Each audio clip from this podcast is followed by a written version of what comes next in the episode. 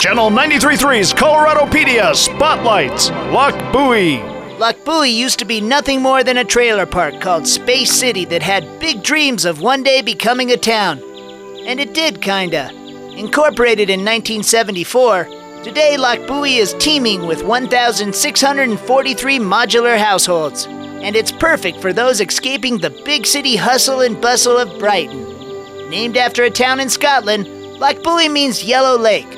Ironically, Buie has no lake, yellow or otherwise. Boogies enjoy things like UFO shooting, prairie dogging, and tornado fights.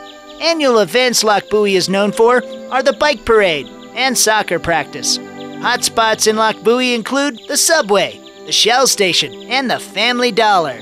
Well, today I hope you learned a little more about the pimple on the bum of Brighton called Loch. Thank you. Coloradopedia from Nerf's LOL at 505. Brought to you by Illegal Pete's. Search LOLs on iHeartRadio.